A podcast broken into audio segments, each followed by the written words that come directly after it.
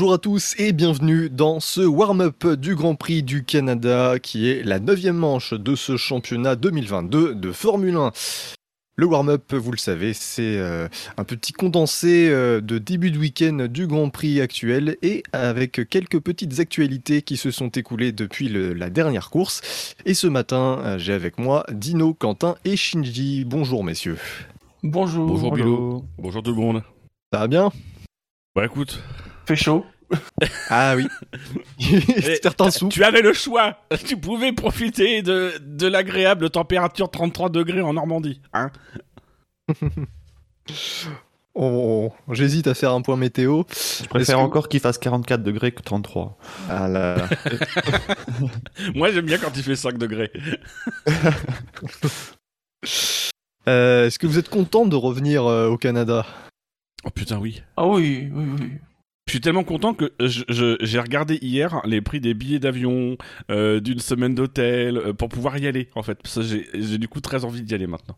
Tellement ça m'a manqué. Ah oui, mais ça va être un peu, un peu juste. hein. Il faut y aller pour être à l'heure. Ah non, pas, pas cette année. Non. Ah, pas cette année.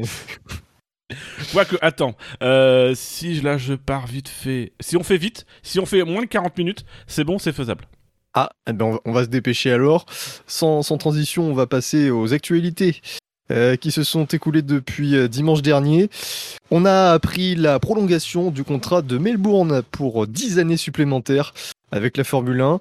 Euh, donc euh, Melbourne qui prolonge, c'était pas réellement une surprise, mais, mais c'est vrai que avec le, problème de la crise sanitaire, ça, pouvait avoir euh, des impacts. Mais voilà, Melbourne continue jusqu'en 2035 parce que son actuel contrat courait jusqu'en 2025, donc on rajoute, on rajoute 10 ans, on va jusqu'en 2035. Euh, autre chose à savoir, Melbourne accueillera la Formule 2 et la Formule 3 à partir de 2023. Euh, alors déjà pour commencer, messieurs, euh, bon, j'imagine que vous êtes plutôt contents que Melbourne reste au calendrier encore pour euh, 13 ans. Oui, et il y a content. aussi un autre truc qui a été annoncé, Oui, c'est qu'ils accueilleront la manche cinq d'ouverture. fois, cinq fois la manche d'ouverture. Voilà. Tout à fait. Ah, ils ont été malins, ils ont mis ça dans le contrat. Ouais. C'est bien. Ce On qui les- est pas beaucoup, hein. C'est pas beaucoup, mais c'est déjà pas mal. Ah, C'est 5 sur les 13 prochaines. hein. Ouais, voilà. du coup, vous êtes, ça- ça- vous êtes content que Melbourne reste? Oui, oui.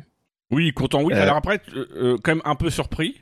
Moi, j'avoue que la prolongation de Melbourne euh, aussi longue était un peu surprenante, euh, même s'il y a eu des gros investissements. Mais c'est vrai que ces dernières années, il y a quand même eu plus ou moins quelques rumeurs, enfin quelques velléités d'autres euh, d'autres villes, d'autres potentiels circuits. Donc euh, la prolongation de 10 ans n'était pas nécessairement acquise, mais je pense qu'effectivement les, les travaux qui ont été consentis euh, par Melbourne ont, ont, ont permis de consolider le contrat. Moi, je suis tellement content que j'ai regardé hier soir les, les billets d'avion et les hôtels à Melbourne. je te conseille Montréal dans un premier temps. Attends, je vais aller regarder. Je vais, je vais vous dire ça pour la fin de l'émission. Et donc la, grosse actu qui arrive euh, avec, c'est le fait que euh, Melbourne va accueillir euh, les formules de promotion F2 et F3 à partir de 2023. Euh, là par contre, on pourrait se dire pourquoi alors que le but des F2 et des F3 c'est de pas euh, trop dépenser en frais logistiques et là de faire un aller-retour en Océanie, ça paraît pas très pertinent. C'est quoi votre avis sur ça? C'est peut-être une demande de l'Australie, justement. C'est peut-être eux qui voulaient avoir euh, finalement que la F1 arrive avec le package complet plutôt que euh, de... Avoir des gros week-ends. euh, Ouais, et de devoir en fait finalement composer avec les V8 Supercars ou ce genre de choses sur le week-end. Oui, je pense que, que je- s'il y a à quelqu'un à qui ça fait plaisir, c'est clairement le, le circuit de Melbourne, parce que bon, la, la, la F2 et la F3 n'a pas forcément intérêt à, je pense, aller s'exposer euh, là-bas, alors que euh, effectivement, pour des frais logistiques, ils ont tout ce qu'il faut euh, en Europe et sur des grands prix moins lointains. lointains. Donc, euh, effectivement, ça a dû faire partie des négociations. euh. Après, euh, le fait que euh, Melbourne ait réussi à avoir les formules de promotion, euh, des, des, des, euh, un contrat très long et, euh, et des manches d'ouverture, donc ça montre quand même qu'ils ont vraiment bien négocié de leur côté, parce que, euh, bon, ils ont dû le payer aussi, hein, mais, euh, mais ça montre que c'est quand même un circuit qui est en forme. Alors, euh, peut-être, euh, ils ont peut-être, je sais pas, euh, par rapport à, à ce qui s'est passé ces dernières années où ils ont manqué d'être au calendrier, si ça a joué en leur faveur ou pas au moment des négociations. Il y a, peut-être un intérêt pour la F2 et la F3, c'est que ces dernières années, il y a beaucoup de pilotes océaniens. Bah, il y a Piastri bon, qui, qui va plus rouler en formule de promotion, mais on a Liam Lawson, on a Armstrong, non, je crois, qui est, euh, qui est australien ou néo-zélandais, je sais plus. Euh, puis un autre pilote aussi. Donc, euh, on a pas mal de pilotes de ce, de ce continent qui, qui arrivent ces derniers temps. Peut-être que là aussi, il y a un lien avec le fait de booster euh, la Formule 1, euh, enfin le, le- tout le sport automobile euh, monoplace dans, dans- sur cette partie de, du globe. Mais est-ce que la F1, selon vous, aurait... enfin, la F1, elle essaye vraiment de d'être plus écologique Est-ce que là, vraiment, c'est un bon message envoyé de se dire, bah, bah c'est bon, on accepte euh, Bah, la F1, pour Ouais. la F1, ça change rien. la FIA, pardon. Oui, Bah, je pense que euh, ça, ça coûte moins cher, je pense, en bilan carbone d'envoyer les trois dans un package commun que d'envoyer les trois dans. Mais quoi qu'il arrive, on ne serait pas allé en Australie, donc effectivement, ça coûtera forcément plus cher. Oubliez ces, Oui. ces 20 dernières secondes, qui étaient d'une espèce d'errance complète de la part du chroniqueur et qui n'était pas finalement très intéressant. Alors, je rallonge parce que je prévois peut-être que Bilo, à un moment donné, on aura un blanc à combler dans cette émission. Donc, du coup, je préfère te donner la possibilité de gagner du temps sur la fin de l'émission. Très bien. Oui, parce qu'effectivement, euh, je pense que cette manche euh, en Australie sera une manche supplémentaire euh, au calendrier de F2 et de F3 et ne remplacera pas une manche européenne. En tout cas, j'espère. Voilà donc pour euh, l'Australie. le Grand Prix France à Nice. Ah, peut-être. Mm, Est-ce est-ce que tu veux en parler? Puisque tu avais l'intention d'en parler. Non, mais il y, a- cette rumeur, enfin, c'est plus une rumeur, parce que visiblement Dominique Ali a annoncé que, euh, enfin, a, évoqué un éventuel projet euh, à Nice, un projet de, Grand Prix urbain à Nice, euh, dont on pourrait avoir plus d'infos dans le courant du mois de juillet, plutôt vers la fin juillet. Bon, du coup, il y aurait des négociations, des négociations pour un Grand Prix de France à Nice. Rappelons que le Grand Prix de France au Castellet s'arrête, enfin, le contrat s'arrête cette année, je crois. En tout cas, il y a une possibilité de sortie cette année.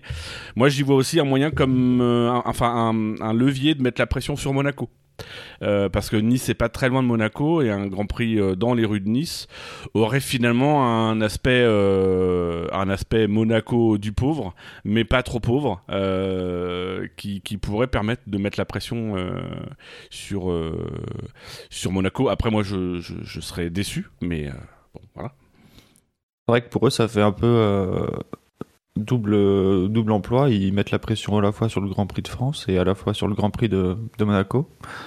Donc, euh, à l'heure où il faut peut-être faire un peu de place dans le calendrier, euh, avoir, euh, avoir euh, deux épreuves regroupées en une, même si euh, je ne suis pas en train de dire que ça remplace, euh, ça remplace Monaco, même si. Et euh, après, oui, je, je sais pas. Moi, je suis pas forcément très fan des circuits urbains. Euh, pourquoi en rajouter un Après, c'est vrai que c'est un peu dans la dans la mode actuelle du, des promoteurs, enfin des, euh, des dirigeants de la, de la F1 de, de mettre des circuits, des circuits en ville, proche de la mer. donc, oui. on, on a un calendrier qui Bah, se bien vu, hein, Quand il y a un nouveau cir- circuit, il faut une marina, hein, même à Miami. hein, donc, Oui, non, mais c'est ça. C'est toujours près de la mer, les circuits en ville. Il n'y a pas de circuit en ville euh, en plein cœur de. à Grenoble. Ouais, voilà. Ou à faire un. Grand Prix à Paris pour le Paris plage. C'est- Mais c'est dommage parce qu'à Nice, il y a, il y a- il y a la place de...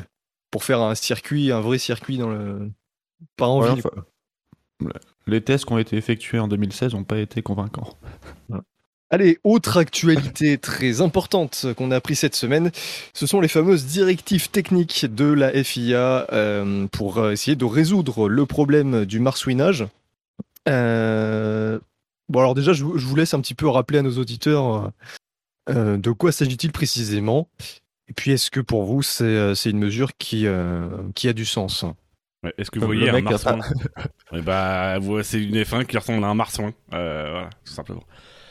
On la connaît, la technique du euh, j'ai pas révisé l'info, un peu technique, alors euh, allez-y, euh, présentez-la à ma place, je vous laisse la parole.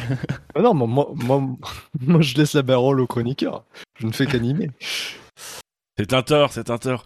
Euh, non, mais il y, a deux phénomènes. Il y a le marsouinage, euh, qui est lié en fait à un effet purement aérodynamique de, des voitures à effet de sol, euh, qui est que la voiture est plaquée sur le sol, bien du coup, elle est tellement plaquée que l'air ne passe plus, donc du coup, elle remonte, et ça à fréquence très rapide. C'est ce qui donne ce côté très rebondissant à une fréquence assez particulière, qui rappelle effectivement un marsouin. Quand vous cherchez des vidéos de marsouin sur, euh, sur YouTube, vous verrez que ça ressemble plus ou moins à ça, notamment la Mercedes, euh, parce que c'est la même couleur. et il y a le, bouncing, donc le rebondissement, ce dont visiblement souffraient euh, davantage euh, les écuries à, bas coût, euh, qui est lié cette fois-ci à la rigidité de la voiture et plus ou moins à la surface. Donc c'est la voiture qui est rigide. Les voitures cette année sont, sont plus rigides et donc du coup bah, rebondissent finalement davantage et notamment Mercedes semble souffrir à la fois, enfin semblait souffrir jusqu'à présent à la fois des deux problèmes. Ce qu'a expliqué Mercedes, c'est qu'ils avaient du marsouinage lié notamment, je pense, à leur concept euh, zéro ponton qui font que les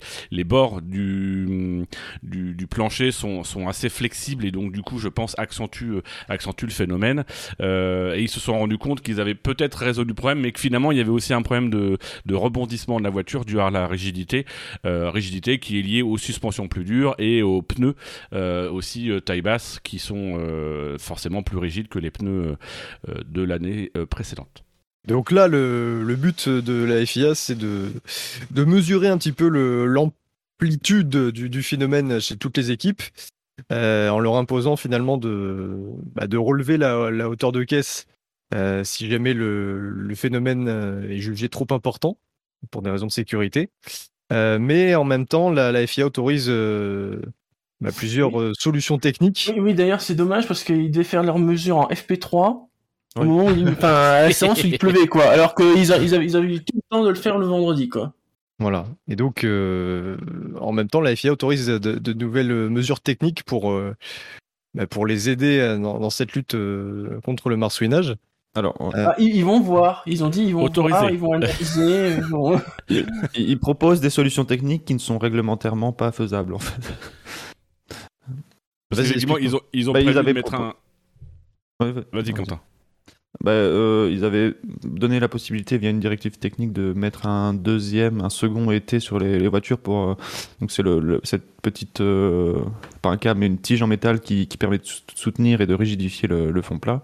Et ils, déjà en début de saison ils avaient permis aux équipes d'en mettre un. Et là ils avaient dans la directive technique soutenu l'idée d'en mettre un deuxième mais le, sans changer le, le règlement. Euh, donc, euh, donc Mercedes, on avait mis un deuxième, ils l'ont euh, enlevé. Il y a plusieurs raisons qui sont évoquées. La, la principale, c'est parce qu'ils ont peur d'avoir une réclamation puisque le règlement, lui, est resté inchangé. Donc la FIA qui s'est auto-contredit euh, entre ces directives techniques et le règlement, c'est pas, c'est pas, c'est pas nouveau. Et euh, c'est sûrement une erreur de copier-coller. Mais... Et, euh, et, donc la deuxième raison apportée par Mercedes, c'est euh, parce que les, résultats ne sont pas non plus euh, probants. Donc, voilà, l'intérêt n'est pas pas là. Ça c'était une solution. Après la deuxième solution, ça vient effectivement de du mesure d'oscillation verticale, euh, mais là c'est plutôt euh, en phase de test et ce sera euh, implémenté plus tard. Et visiblement, le, ce, qui est, ce qui a été retenu comme solution, c'est de faire une mesure euh, des voitures. On va demander aux pilotes de rouler en, en essai libre 3 pour, euh, pour mesurer leur, leur vibration, entre, entre guillemets. et donc ils devront faire, je crois, deux ou trois tours à vitesse de course avec le DRS fermé, ce qui est, ce qui la, la configuration qui, génère le plus de problèmes. Euh, et, donc, euh, et donc, en fonction de ça, bah, soit les équipes sont bonnes et là, ils rentrent dans une sorte de semi-parc fermé où ils peuvent plus toucher la voiture parce que leur voiture a été euh, déclarée bonne, légale, selon leurs leur mesures. Et, pour ceux qui ne sont pas bons, bah, ils vont devoir se rapprocher au maximum de, cette limite qui sera fixée et, et relever la voiture de 10 mm. donc donc ce qui les pénalise en termes d'appui. Mais, euh, mais bon, là, le, le sujet, c'est surtout euh, la sécurité euh, des pilotes. De ce fait, donc il y, y, a une directive technique et euh, est-ce que vous pensez que c'était la, la, bonne solution? Alors évidemment, il fallait euh, se pencher sur ce problème de, de sécurité. Est-ce que c'était la, la, bonne voie à suivre selon vous? Que la FIA s'y penche, oui, c'était la bonne. Il fallait le faire hein, pour la, santé des pilotes parce que, enfin, Bon, même si euh, on saura jamais si c'était exagéré ou pas. Bon, enfin, en, tout cas, pour le dos des pilotes, c'est bien que la FIA s'en soit mêlée. Maintenant, est-ce que c'est la bonne solution? Ça, euh, je sais pas.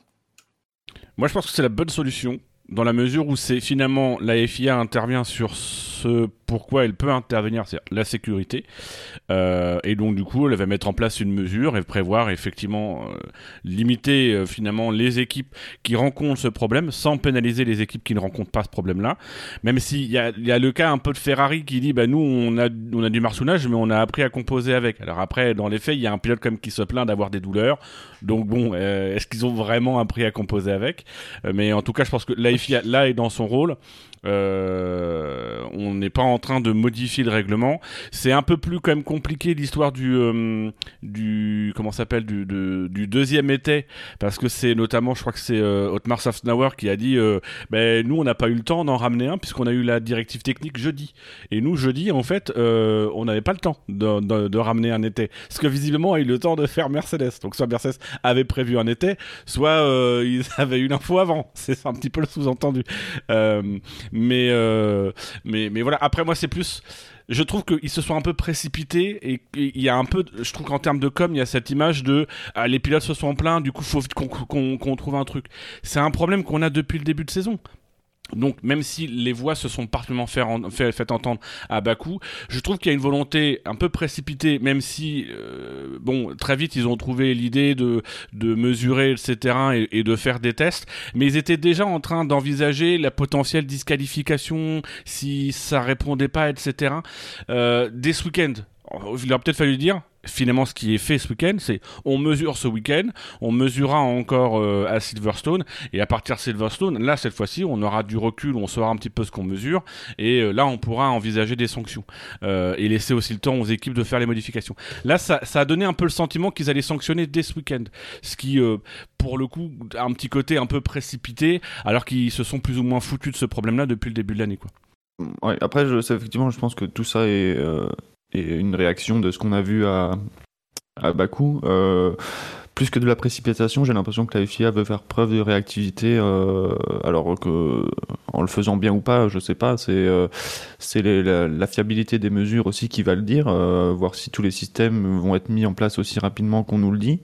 Après, c'est vrai que sur un sujet de santé et de sécurité, tu peux pas non plus mettre trois mois ou six mois à sortir à sortir une solution. Donc, euh, c'est pas non plus une solution simple, à mon avis, à gérer du côté de la FIA, même si effectivement le, problème aurait pu être géré en amont.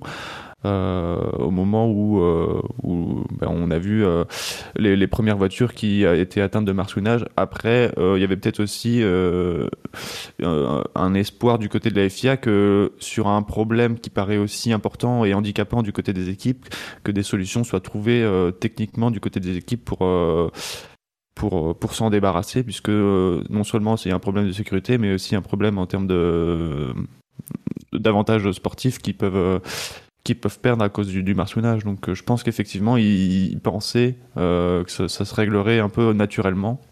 Euh, après, la façon dont, c'est fait, moi aussi, je suis un peu agréablement surpris que finalement la, solution soit plus de mettre en difficulté les équipes qui sont atteintes et de de pas non plus tout changer et de de concrétiser finalement le bon travail qui a été fait par certaines équipes. Donc euh, sur ce point-là, je trouve que, que c'est quand même assez positif, tout en permettant des solutions techniques aux, autres, aux équipes euh, en difficulté pour, pour s'en sortir. Moi, moi je, profite juste parce que c'est, j'ai pas pu m'empêcher d'y penser quand même cette semaine. Euh, le discours des pilotes qui parlent de sécurité, qui invitent la, FIA, à agir pour la sécurité. Quelques semaines après que euh, certains pilotes aient dit non, mais il faut que la, FIA nous laisse faire ce qu'on veut avec nos bijoux et avec nos caleçons. Euh, voilà, j'ai quand même trouvé qu'il y avait un discours chez certains pilotes. Je pense notamment, je pense pas du tout à Lewis Hamilton parce que son discours sur les bijoux était un peu plus clair, mais il y a quand même certains pilotes qui disait oui, il faut pas que la FIA intervienne, on est là aussi, on prend nos responsabilités. Je crois que c'est Gasly qui avait dit ça euh, euh, à l'époque. Et là aujourd'hui qui euh, demande quasiment à la FIA d'intervenir. Enfin, à un moment donné, il faut aussi savoir où est-ce que la FIA doit intervenir en matière de sécurité. Si vous voulez que la FIA soit garante de la sécurité, et c'est un très bon argument qui a été posé de la part de de la part de, de, de Wolf, Wolf qui a dit que il fallait que la FIA protège les écuries d'elle-même et il y avait sur Canal Plus euh, Vasseur qui disait euh, le problème c'est que cette, cette décision-là elle déresponsabilise les équipes. Et il y a ça aussi dans, dans l'enjeu derrière. Si on veut que la FIA s'empare de, de la sécurité et je pense que c'est son rôle je pense que c'est une très bonne chose bah qu'on la laisse définitivement s'emparer de la sécurité et qu'on arrête de contester ses décisions euh, quand elle prend des mesures pour la sécurité des pilotes. Et ça il faudrait que ça se fasse dans tout contexte. Et je pense que depuis le début de saison c'était notamment le discours de Lewis Hamilton de dire il y a peut-être d'autres chats à fouetter. Bah plutôt que de mener un combat euh, pour certains pilotes sur euh, les, les bijoux ou les caleçons, il aurait peut-être fallu dès, dès ce moment-là dire le sujet le plus important, c'est le marsounage, il faut agir parce qu'on a mal au dos. Il a fallu quand même quelques grands prix pour que le discours y sorte, quoi. Mais là, et là, du coup, pour 2023, donc la, FIA se, penche sur le sujet de la modification du règlement pour éradiquer le problème. Est-ce que ça, est-ce que c'est la bonne chose à faire ou est-ce qu'on pourrait se dire bah, chaque équipe doit aussi euh, travailler de faire en sorte que bah, éliminer le marsouinage? Parce que c'est vrai que certaines équipes euh, n'ont pas de souci de marsouinage euh, et donc peuvent continuer à rouler tandis que d'autres bah, sont un petit peu obligés de, de se pencher vraiment sur le problème. Non, mais il y, a un problème déjà de conception. C'est-à-dire que on est face à un problème qui existait déjà par le passé. C'est pas un problème nouveau. C'est un problème qui a très rapidement été identifié lors des essais, qui a très, très rapidement été nommé parce que c'est un problème connu des voitures à effet de sol. Euh, et ce problème, il existe en partie aussi parce que quand on a élaboré la réglementation, on a élaboré une réglementation. Rappelez-vous, hein, cette réglementation, elle a été faite avec grand renfort d'ingénierie, euh, grand renfort euh, de, et on l'a pas détecté ce problème bah, euh, oui, normalement, il a été détecté. Il y a visiblement même déjà eu des discussions l'année dernière pour essayer d'apporter des solutions euh, au problème du marsouinage qui n'ont pas forcément abouti. Euh, donc, il y a aussi une, question de réflexion de, de, comment a été élaborée la présente réglementation et de ce qui peut être fait pour modifier. L'intérêt de la discipline, c'est pas non plus d'entretenir, même s'il y a des équipes qui arrivent à vivre avec ce problème-là et à résoudre ce problème-là, l'intérêt des équipes, c'est aussi de faire en sorte que les voitures soient en sécurité dans des conditions optimales. Donc il faut effectivement réfléchir à des adaptations réglementaires, mais dans le cadre, là pour le coup, de modifications réglementaires qui vaudront pour l'année prochaine et qui doivent arriver assez rapidement, de manière à permettre à toutes les équipes de connaître les règles du jeu. Rien de plus à ajouter sur, euh, sur ce dossier.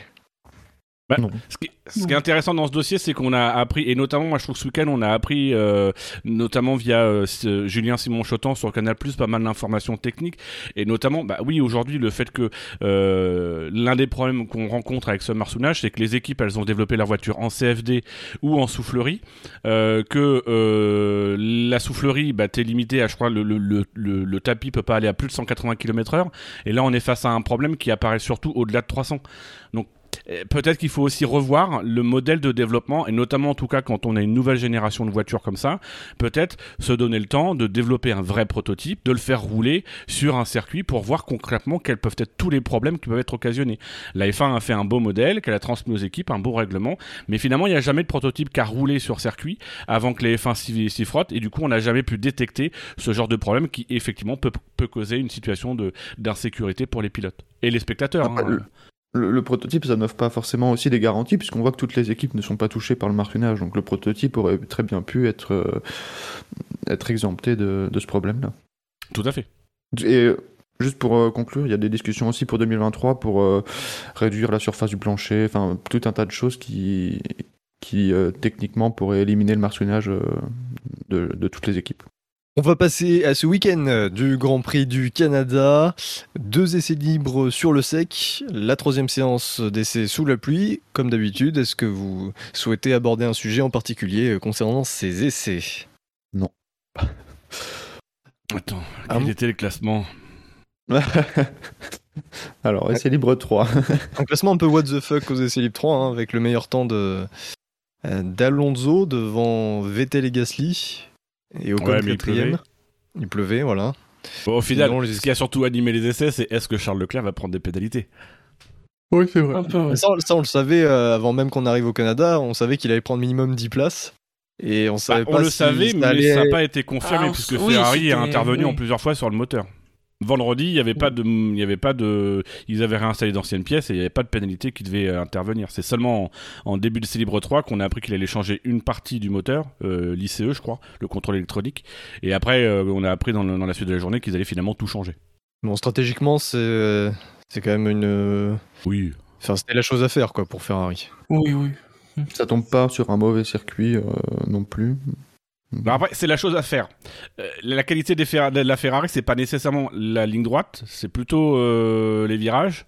Ouais. Donc, est-ce que au final, il aurait peut-être pas mieux valu, par attendre, euh, enfin, faire avec un vieux moteur et attendre les prochains, c'est Silverstone et l'Autriche.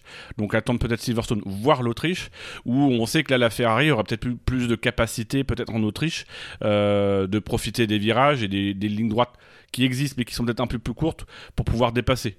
Mais en l'état, je pense qu'ils sont dans une situation d'urgence. Il y a Sainz aussi qui a changé euh, son ICE ce week-end, euh, tout en n'étant pas pénalisé parce qu'on est dans le quota. Mais bon, ouais, c'est un... traditionnellement, c'est c'est mieux que Monaco. Quoi. Ouais, après, il... enfin, la, remontée, je pense, va être. euh, je veux pas m'engager trop, mais une bonne partie de la remontée, je pense que son but, c'est pas de se, battre, de se battre avec Verstappen. S'il arrive, tant mieux, mais euh, je pense que.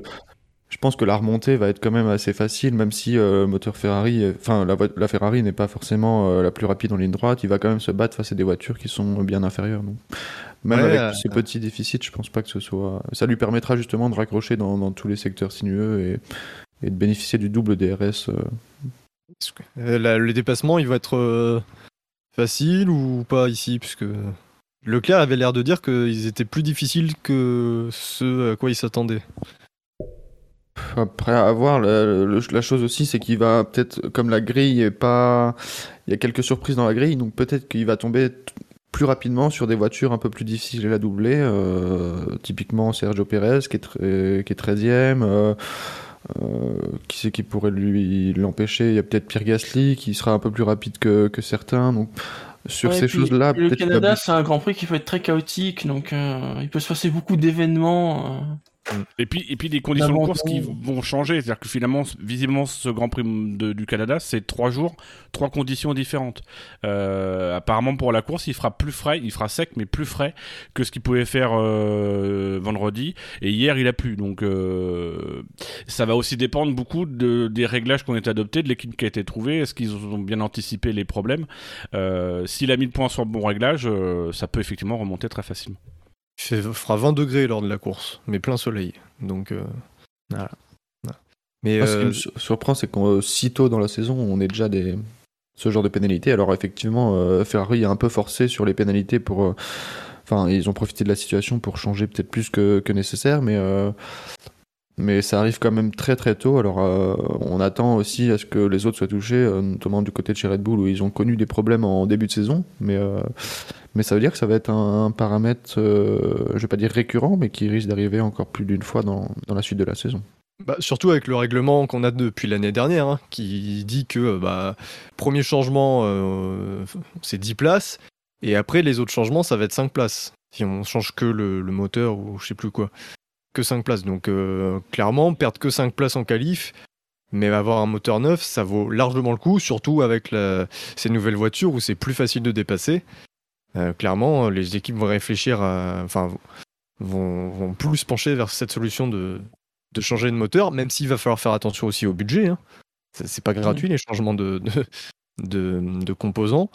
Euh, et Ferrari avait indiqué, même avant ces problèmes de fiabilité euh, à Barcelone et Bakou, même avant ça, Ferrari avait indiqué qu'ils euh, ils avaient déjà dans, comme optique de- de- d'être à 4 moteurs dans l'année, et donc de, de partir du principe qu'ils allaient de toute façon euh, se prendre une pénalité plus tard dans la saison. Bon là du coup ça arrive plus tôt que prévu, c'est pas exclu que ça qu'ils fassent un sixième ou un septième moteur durant l'année. Donc voilà, ça va dépendre des circuits, ça va dépendre de la physionomie du week-end aussi. C'est vrai qu'une course où tu domines, t'as pas forcément, enfin un, week un début de week-end où tu domines, t'as pas forcément envie de, de changer de moteur à ce moment-là, parce que ça peut être des points donnés à l'adversaire. Ou au contraire, si tu domines vraiment beaucoup et que c'est facile de dépasser, bah, tu peux te dire, euh, allez, je pars 6-7ème, mais je sais que je peux remonter et me battre quand même pour la victoire. Voilà, c'est tous ces petits paramètres euh, qui influenceront euh, la décision des équipes. Après, étonnant, c'est que ça touche Ferrari en premier par rapport à Red Bull, alors qu'on avait plutôt des craintes sur Red Bull en début de saison. Alors, tu évoques le, budget capé. De mémoire, je pense que le développement moteur est en dehors du budget capé. Euh, est-ce que c'est pas non plus aussi une option de développement de la part de Ferrari que d'assumer finalement de, bah, de taper dans les moteurs, euh, peut-être de les renouveler dans la mesure où c'est en dehors du budget capé? Alors, encore une fois, c'est sous condition, hein, mais de mémoire, le, le moteur, le développement moteur, c'est hors budget capé. Euh, et donc du coup de finalement développer la voiture par le moteur, de fiabiliser le moteur, c'est ce que tout le monde dit depuis le début de saison. Hein. Vaut mieux un moteur performant à fiabiliser que l'inverse. Euh, et du coup peut-être d'assumer un peu plus souvent les pénalités, mais euh, d'aller compenser par la puissance moteur le manque de, de notamment de vitesse en ligne droite qu'ils peuvent avoir sur, sur les Red Bull. Bah, c'est ce qu'a dit Binotto hein, d'ailleurs. Il a dit je préfère effectivement avoir un moteur, un moteur qui est pour l'instant pas, pas trop fiable mais qui est rapide parce que le, but, c'est le long terme. Il y a cette saison 2022, mais il y a aussi les, saisons d'après. Bien travailler. Enfin voilà, il fallait absolument sortir un moteur performant, quitte à ce qu'il soit un peu moins fiable au début, mais qui devrait être fiable les prochaines années. On passe à la qualif, du coup. Qualif euh, très disputée. On, aurait pu croire qu'elle euh, allait être décalée. Finalement, on a commencé à l'heure, ce qui était euh, une bonne surprise. Et une qualif difficile par le, rendue difficile par le fait qu'elle s'est déroulée dans des conditions très changeantes, qui a ajouté un peu de challenge aux pilotes. Les éliminés de la Q1. Yuki Tsunoda 20e, Latifi 19e, Stroll 18e, 17e Vettel et 16e Pierre Gasly, avec un de temps pour euh, Verstappen devant Alonso. voilà, donc deux Aston. Enfin, des, deux... deux Aston. Ouais, qui n'étaient pas du tout en forme, hein, cette qualif. Euh. Mais apparemment, euh, euh, Vettel c'est très décevant par rapport à la, à la FP3 où justement ils étaient plutôt pas mal, donc avec le, temps qui était plus ou moins le même. Mais ils ont, ils ont pas, enfin, visiblement l'arrière ne marchait pas euh, hier, donc voilà. C'est, est-ce qu'ils ont fait un réglage en cours de route? Ça, j'ai pas trop d'infos sur ça. Et selon Gasly, parce que Gasly il a tenté le pari des pneus intermédiaires en fin de Q1, qui n'a pas marché. Et apparemment, Aston Martin l'aurait tenté aussi, d'après ce qu'il a dit. Peut-être que ça leur a coûté aussi des... ces places-là, mais bon, de, de, mémoire, il me semble que les Aston Martin n'étaient pas dans le coup durant toute la Q1. Ouais, euh, bah, Vettel, il, donne pas vraiment d'explication. il, a du mal aussi à comprendre visiblement, mais la, voiture n'arrêtait pas de glisser. Effectivement, du, des problèmes à trouver de la, motricité. Et du côté de Gasly, alors il dit que euh, justement, oui, il est, il est passé euh, changer de Euh, et, au moment où il est ressorti, un des freins avant, euh, il utilise le terme switch off, donc euh, il ne se passait plus rien. Donc gros problème de freinage et, donc il n'a pas pu, tenter quelque chose. Bah, c'est vraiment décevant parce que Gasly, lui, au contraire, était très performant en ce début de Q1, très souvent aux avant-postes. Et c'est vraiment la fin qui lui a coûté cher. La Q2, Là aussi, grosse. enfin, Q2 avec l'évolution de la piste.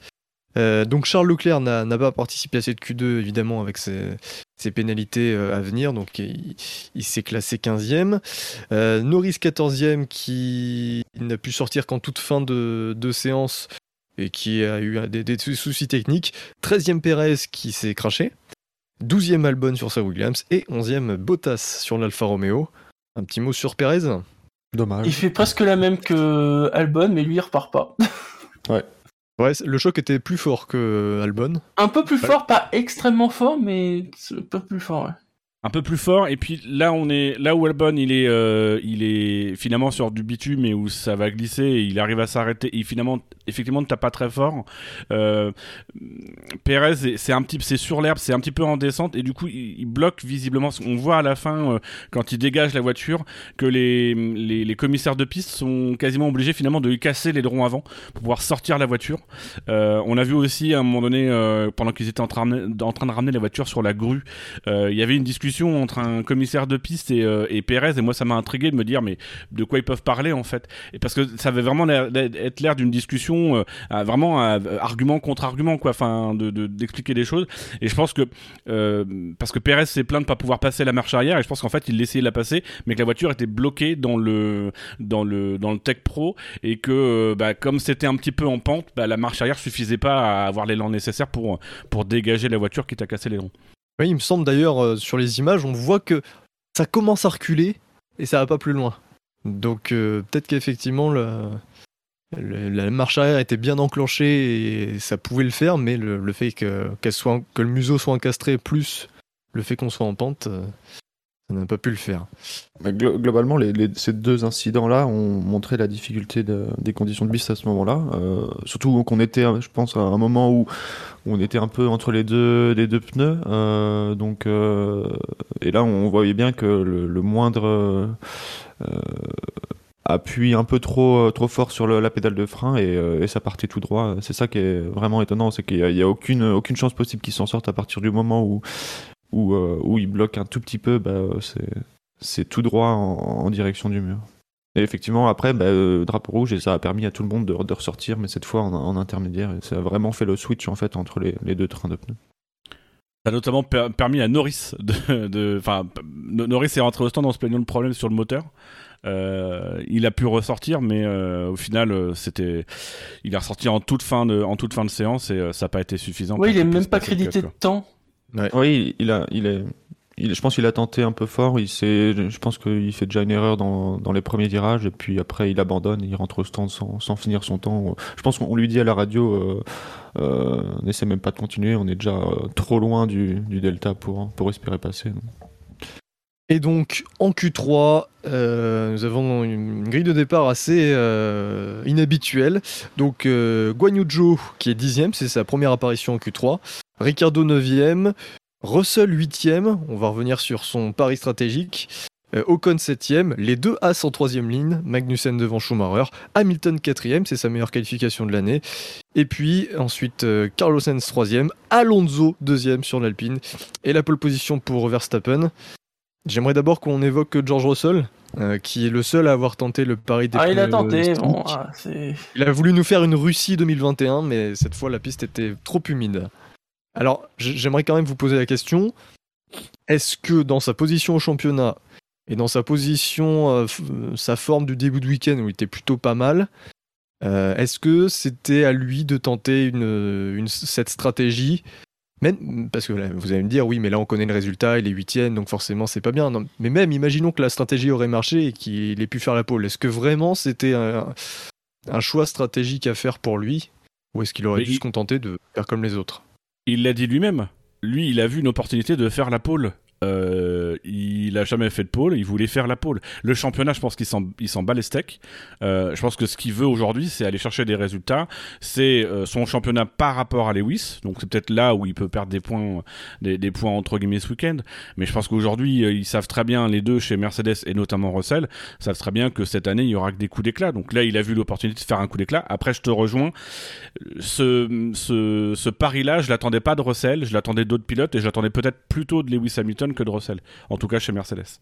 Que Russell, depuis le début du week-end et surtout depuis le début de la qualif, il était régulièrement 3ème, 4ème, donc il pouvait espérer bien se positionner euh, à la régulière. C'est vrai qu'avec le recul, effectivement, euh, c'était pas la bonne, euh, la bonne stratégie. Et qui sait ce qui aurait pu être, ce qu'aurait pu être son temps s'il n'avait pas fait l'erreur dans, dans le deuxième virage. Donc euh, ça, encore une fois, euh, c'est difficile à dire puisqu'il est pas si loin non plus de Verstappen sur une piste qui s'assèche avec des, des, pneus si différents, ça aurait pu euh, ça aurait pu fonctionner. Et je pense que s'il le fait, c'est qu'il était convaincu effectivement que ça pouvait marcher. Et il le dit lui-même, ça aurait pu être facile de, de dire après coup que que c'était pas la bonne la bonne chose à faire mais il le dit lui-même qu'il préfère finalement la place qu'il a parce que il a tenté quoi et c'est vrai que effectivement, il aurait pu être euh, troisième, quatrième, mais, euh, mais au final, je pense que. Euh, ça lui a avec la partir en pôle. Bah, c'est. Je pense que qui ne veut pas partir en pôle, quoi. C'est voilà, c'est effectivement. Sur le reste de la course, euh, effectivement, il serait peut-être un peu rentré dans le rang, mais euh, quand même quoi. Enfin, je sais pas si tu as l'opportunité de faire une pole, tu, vas la chercher. Donc euh, visiblement, c'est le seul qui a cru. Enfin, même si du côté de chez Hamilton, on, s'est posé la question aussi. Et je pense que si ça se fait pas aussi avec Hamilton, c'est parce que Hamilton il se foire un peu sur son premier premier relais entre guillemets en Q3 et et donc, euh, il est un des premiers à, à repasser au stand pour rechanger. Et à ce moment-là, il est peut-être encore un peu trop tôt, là où Russell rentre un peu plus tard et que l'opportunité est peut-être euh, plus grande. Euh, ensuite, on peut parler d'EAS. 5 et 6 regroupés. Euh, très performantes été hein, dans le coup. durant toutes les qualifs. Ouais, c'est ça. Ils ont été vraiment dans le coup pendant toutes les qualifs.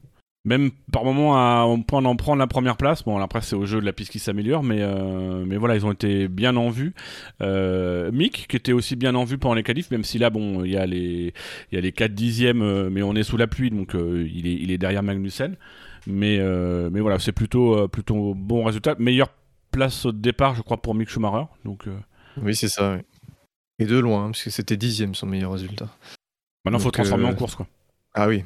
Bah, en course, après, euh, les As n'ont pas le rythme. hein. Bah, je, ouais, j'ai puis je sais pas trop souvenir de les avoir vus plus ou moins bien placés euh, euh, vendredi, donc euh, ça sera Oui, à voir de ce qu'elles peuvent faire. C'est limite leur pire week-end de l'année. hein. Peut-être que Magnussen tu vas pas arriver à se maintenir. euh, Mais Schumacher, je pense que ouais, il va vite descendre. C'est- C'est c'est limite le- leur pire week-end de l'année en termes de rythme euh, lors des essais, les- des simulations de course. hein. C'est- Ils sont avant-derniers, je crois, ou huitième force. Donc euh, à voir.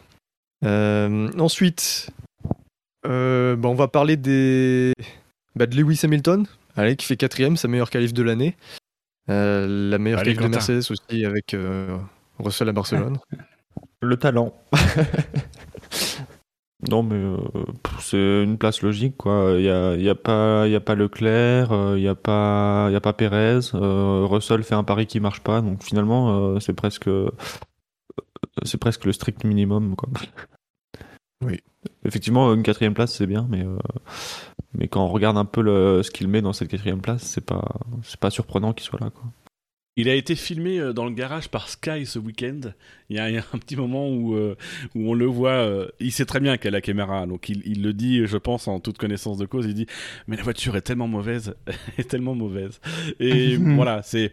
Je pense que ça peut lui faire du bien au moral, même si euh, il y a une frustration par rapport à cette voiture et il est pas à l'aise. Maintenant, à voir ce que ça peut donner, ce que ça peut donner en, en course. Je pense qu'aussi c'est ce qui explique finalement peut-être qu'il prend pas de pari, c'est que finalement il sent que euh, bon bah il a moyen quand même malgré tout d'être assez haut et peut-être de pouvoir euh, grappiller euh, un bon podium pendant la course. Donc Et puis, l'énorme surprise, enfin, est-ce qu'on peut parler de surprise quand on voit ce qu'il a fait depuis le début du week-end? C'est Fernando Alonso qui se qualifie deuxième. D'ailleurs, il, fait deuxième en Q1, Q2, Q3. hein. Fernando Alonso, donc il était toujours là, euh, avec son meilleur temps en plus aux essais Libre 3. Donc euh, voilà, Alonso toujours là. Euh, véritablement, déjà sur le sec, l'Alpine fonctionnait Ouais, bien. Très très performant tout le week-end. Surtout impressionnant. Alonso. Mm. Alors sous la pluie, c'était encore mieux, limite sous la pluie.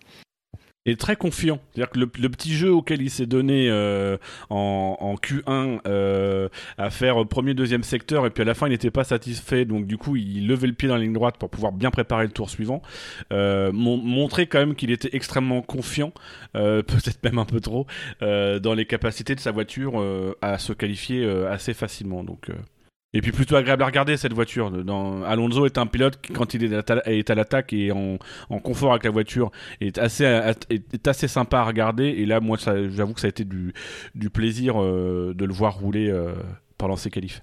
Et à comparer avec son coéquipier euh, Esteban Ocon qui, était en vraiment en galère tout le week-end, même si, euh, comme l'Alpine était assez performante, il, arrivait à faire top, top 8 euh, à chaque fois, mais on, on sent qu'il est pas dans la même catégorie ce week-end. Ça a été assez, assez cyclotimique par rapport à Alonso qui était plutôt régulier. Il y a des moments où on a senti qu'Esteban Ocon pouvait être euh, au niveau et faire un bon temps, et puis des moments où ça marchait pas. Donc je pense que c'est- plus peut-être la, gestion des conditions changeantes qui l'a pénalisé en tout cas euh, aujourd'hui, enfin hier. Et donc, euh, du côté des cadors, donc on a Sens qui fait troisième, qui se rate un petit peu au dernier virage, ce qui lui coûte peut-être la deuxième place. Pourquoi tu rigoles Ah, t'as dit Cador, euh, t'as mis celle dans les Ah Cador. oui, pardon, pardon excusez-moi, pardon. oui, j'ai pas employé les bons termes. Euh, voilà, donc troisième scène et donc la pole position pour Max Verstappen, meilleur temps euh, en Q1, Q2, Q3. Voilà, ce que a jamais Ah, C'est que ça, deuxième pôle, hein, cette saison. bah oui, Leclerc prend tout le reste, donc euh, à part Perez à, Jeddah, mais À partir de la Il Q2, a- il n'y a pas match. En Q1, il fait encore très mouillé, ça dépend beaucoup des conditions de piste, etc. Donc c'est un peu Ouais, serré avec la entre piste lui et séchante, Alonso. euh, ouais. Mais Mm. piste séchante, Q2, Q3, euh, il y a quasiment une seconde d'écart à chaque fois. euh, Il y a effectivement pas eu match, quoi. Mm. Et c'est, pour le coup, c'est quand tu regardes, c'est la position de Sainz qui est pas normale. C'est-à-dire que Sainz a une voiture au moment pour se battre avec la Red Bull. Euh, c'est serré avec Alonso. hein, Il y, a, y a- il y a un dixième, euh, un peu plus d'un dixième d'écart. Mais il y a 8 dixièmes par rapport à Verstappen. Et normalement, Sainz ne doit pas être à 8 dixièmes. Euh, dans la mesure où aujourd'hui, euh, Ferrari a une voiture en moins à cause de, des, problèmes techniques rencontrés par Leclerc, Sainz, il doit sécuriser la deuxième ligne. Il doit être une potentielle source de soucis pour Verstappen. Et là, aujourd'hui, la source de soucis pour Verstappen au départ, c'est Alonso. Bon, alors après, en partant troisième, euh, Sainz peut l'être aussi. hein. Mais il se met pas dans la, meilleure position. Sainz fait pas une bonne qualif. oui, parce que troisième dans l'absolu, c'est pas mal, mais c'est une position flatteuse parce que Perez n'était pas là, Leclerc n'était pas là, et même Russell, on pouvait imaginer, pour, un Russell, pourquoi pas, pouvait tenter d'être devant Sainz. hein. Euh, Si on se base sur, les, sur la Q1, Q2, Russell était dans le coup aussi, donc euh, voilà, il s'en sort bien. Euh, du coup, on a une grille de départ assez sympathique, avec quelques outsiders plutôt hauts sur la grille, les Alpines, les As qui sont très bien placés. On a une Red Bull qui est en milieu de peloton et une Ferrari qui partira dernier, ou avant-dernier. Euh, Il y a des duels euh, d'équipe aussi intéressants. Il y a le duel euh, des pilotes Alpha. euh, Qu'est-ce que ça va donner? Parce que ça fait mine de rien deux grands prix que, que Zou devance Bottas. Ils sont l'un derrière l'autre. Qu'est-ce que ça peut donner? Il y a le duel euh, un peu à distance qu'on suit entre les, les pilotes euh, McLaren. Qu'est-ce que ça va donner en course? Euh, Vu que Norris n'a pas pu défendre ses chances. Est-ce que ça, ça va avoir un, un autre chassé croisé comme on a pu voir récemment? Donc euh, une course potentiellement très intéressante à, à tous les niveaux. C'est presque dommage que ce soit sur piste sèche, hein, la course. Bah, Ouais, mais après, comme on a une piste, euh, une grille de départ euh, sympathique, c'est pas trop gênant. ouais, Même si, je suis euh, ça aurait rajouté si tu veux. tu Oui, vois. ça aurait rajouté, oui. Du coup, qu'est-ce que vous voyez pour la course Quel est votre podium Et puis, est-ce que vous avez un pari euh, euh, à côté à faire? Allez, soyons fous, on va parier sur une course un petit peu folle. hein. On va dire Sens, Alonso, Magnussen. Ah oui. Moi, je Euh. mettrais euh, Sainz, Hamilton, Magnussen. Non, Hamilton, M- Magnussen. Ben, je vais partir sur une course un peu folle aussi, euh, même si au fond de moi je sais pas si j'y crois vraiment. Euh, Vettel. Russell, Sainz, Russell, euh, Leclerc. Ah, il a pas confiance Alonso a l'air tellement chaud pour aller chercher Verstappen au premier virage que. Oui, alors Lui justement, était là. Chez, et chez, euh, chez Alpine, du côté de Rossi, on était moins chaud. Il y a des déclarations de non, non, mais bon, il sait qu'il peut pas se permettre. bah après, Alonso, il joue pas le championnat. Verstappen, si. Donc, euh, peut-être que ça suffira pour que Alonso passe devant Verstappen au premier virage. Ah, ça, euh, on peut pas savoir hein, avant, le, avant le départ et comment sera leur départ. C'est- Parce que, par là, contre, si c'est le. Vas-y. Là, on, on- on parie sur une course euh, surprise, un résultat un peu surprenant. Mais à mon sens, le résultat n'est surprenant que s'il y a un problème pour Verstappen. Donc soit problème mécanique, soit Oui. un, un accrochage ou, euh, ou ce genre de choses avec euh, notamment Alonso. Parce qu'en dehors de ça, est sinon, d'accord, il y a la le course plus- tranquille. On, est d'accord, le plus probable, c'est c'est que Verstappen ait une course tranquille. ouais. Oui, mais les problèmes techniques, ça arrive, ça peut arriver chez Red Bull. cette Oui, oui, non, non, mais Et on est au Canada, donc euh, les murs sont pas loin, ça peut arriver aussi. voilà, en situation normale, euh, a priori, euh, c'est du Verstappen. hein. Et n'oublions pas les, les safety cars qui peuvent intervenir, et selon le moment où, le moment où elle intervient, qui serait juste derrière Verstappen à ce moment-là, ça peut, ça peut, euh, ça peut euh, conclure sur une, une bataille finalement pour la victoire. Et une voie descente Euh, qui est plutôt propice aux stratégies aussi. hein. C'est-à-dire que Febro l'a rappelé, hein, c'est 18 secondes la traversée des stands. Donc on est sur l'une des voies des stands les plus courtes de la saison. Donc euh, ça peut offrir euh, des... En termes de stratégie euh, d'undercut, ça peut être sympa. Et moi, je vais parier sur. Mm. Moi, je vais parier sur un.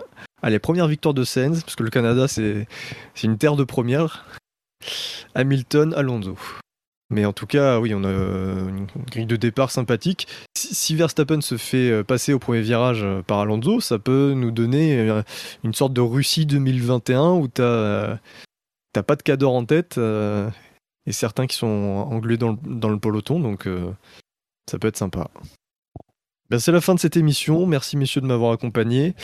On vous donne rendez-vous donc, euh, on vous donne rendez-vous pour la course, c'est à 20h ce soir, n'oubliez pas. Mm. C'est également le- l'heure de la fermeture de, de la pit lane.